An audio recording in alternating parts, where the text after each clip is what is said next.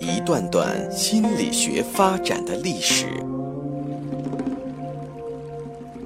一个个或有趣、生动的故事，向大家展示人类行为、情绪的原因，最终理解我们自己，认识自己。倾听资深心理咨询师刘铁铮的心理。故事会，上山微电台独家首发。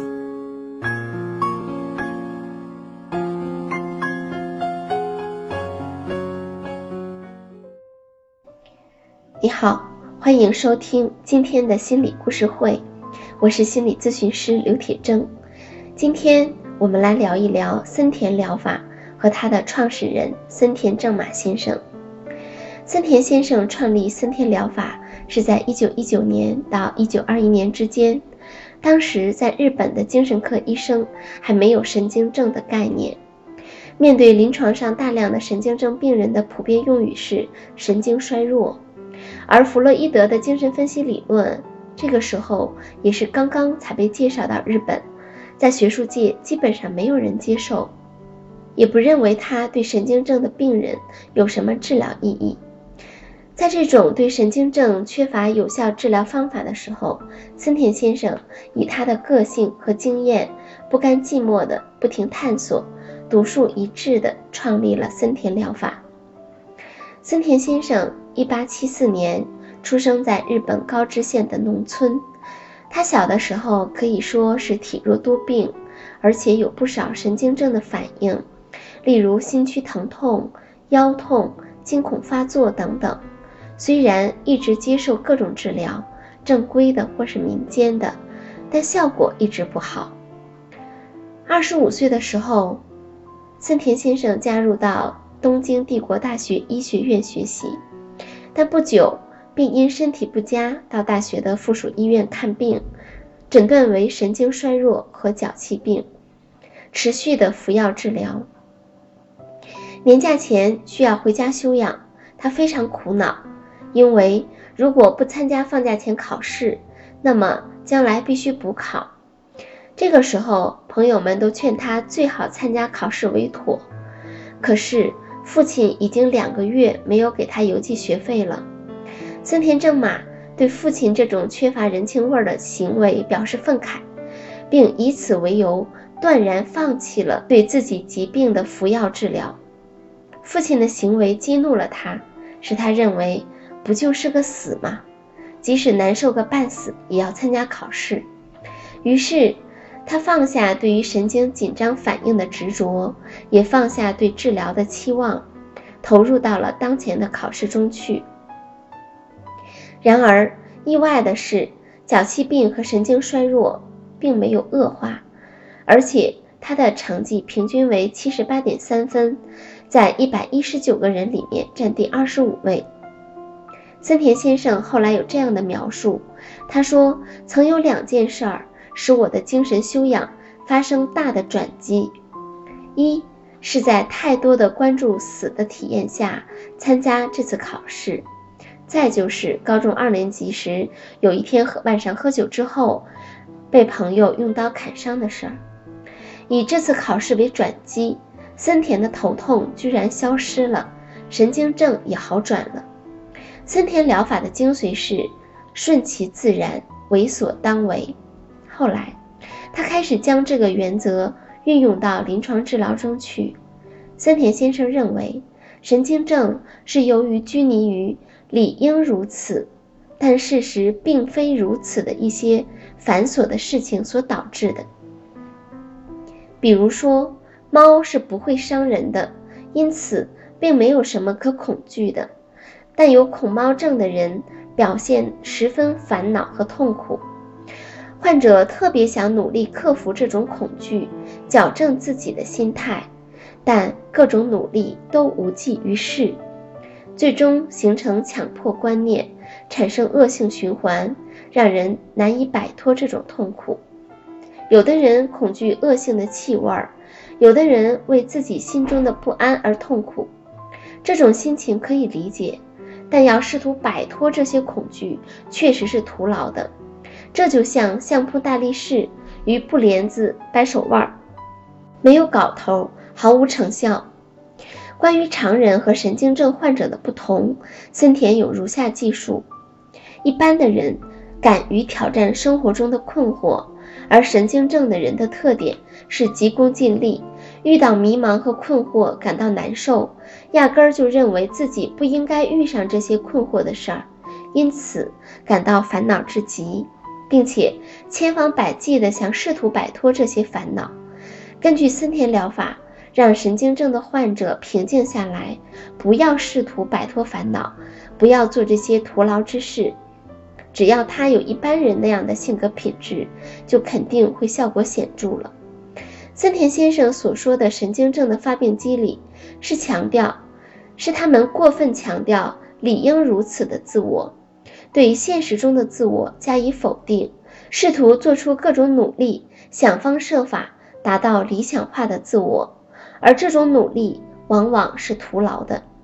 因此，森田疗法的核心就是让人们放弃这种努力，对于迷茫和困惑，任由它去。只管从事目前应该做的事情就好了。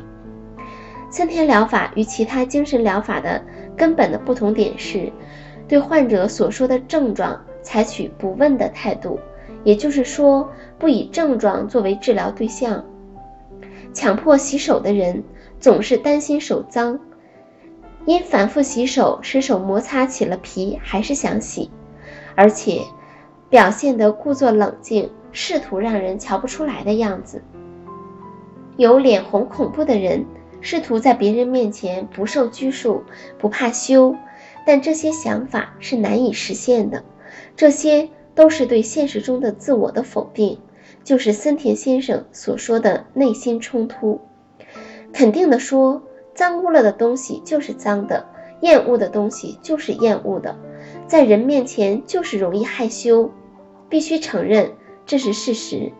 如果接受了这些事实，就不会再担心手脏的恐惧，害怕脸红的恐惧，否则就会出现精神冲突，痛苦不堪。试图排除这种痛苦的努力，必然是徒劳无益的。比如说，花是红的，柳是绿的，这是自然的事实。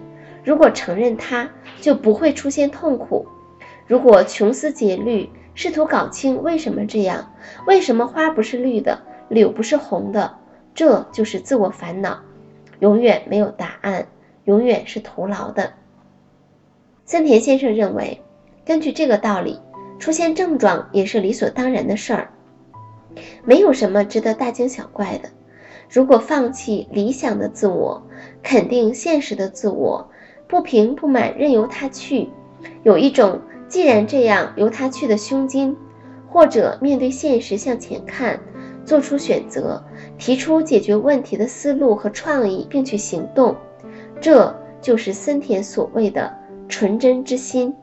否则，如果总考虑应该如此，必须如此，这就不是真的智慧，而是他所说的恶智。早上起床的时候，如果处于心情很好，再睡一会儿。和可不能懒惰，必须起床，这两个思想矛盾冲突之中，就会怎么也起不来床。只有什么也不想的时候，就会一翻身便起床了。再进一步说，从自我内省来看，只是在那里想，呼呼睡一觉之后再起床吧。虽然有行动的欲望，但还是起不了床。只有没有思想矛盾冲突的时候。才会出现最初欲望的起床的行动，例如说是肚子饿了，花盆里的花该浇水了，今天有课别忘了，我要打一个重要的电话等等。如果这些事情浮现在脑海里，这些行动的欲望就会让人能够迅速起床，在这里就不存在迷惑和冲突。那么，是这种欲望冲动的时候，冲突消失了呢？还是冲突消失了的时候产生了欲望冲动呢？与其说两者都是，倒不如说二者同时更为确切。对于现有症状给予否定，就是对现实的自我加以否定。能够顺其自然地接受症状，坦率地接纳和认可现实中的自己，把目标分阶段逐步实施和体验，这就是森田疗法。可以说，只有在东方崇尚与自然和谐的文化中，才可能有森田疗法的产生。它之所以在东方文化中产生，也可能有它的宿命所在。森田先生曾回忆起自己接受东方禅宗文化对他的影响。有一个中国古代禅的故事，一位老僧人说，开始学禅时，见山是山，见水是水，学习了一段时间后，发现见山不是山，见水不是水。但到最后，还是见山是山，见水是水。这其中蕴含了一种对于自然的领悟，而一些精神烦恼或疾病的形成，很重要的问题就是，人们试图对已经发生的现实或内心问题做一种修改，因为没有接受现实，于是就有了问题。当用这种习惯性的错误方式。继续去解决问题，或试图简单的超越这个问题的时候，心理问题就开始真正发作了。人们越是想消除所有的症状与问题，越是想逃避苦恼，就越是适得其反。越是在这上面下功夫，就会使自己的内心冲突越加严重，使苦恼的程度更加严重。因此，在森田疗法看来。对于治疗来说，不仅不能抗拒症状，而且应该全盘接受、承认现实、服从现实、顺应自然、听任痛苦的存在、听任痛苦的发展。到了所谓任其痛苦而不苦的时候，自然就解脱出来了。好的，欢迎收听今天的心理故事会，我们下期再见。下载喜马拉雅手机应用或登录微信搜索“铁铮心理”或 SS Radio，关注上山微电台，听友 QQ 群二五八二八二六，让我们一路同行。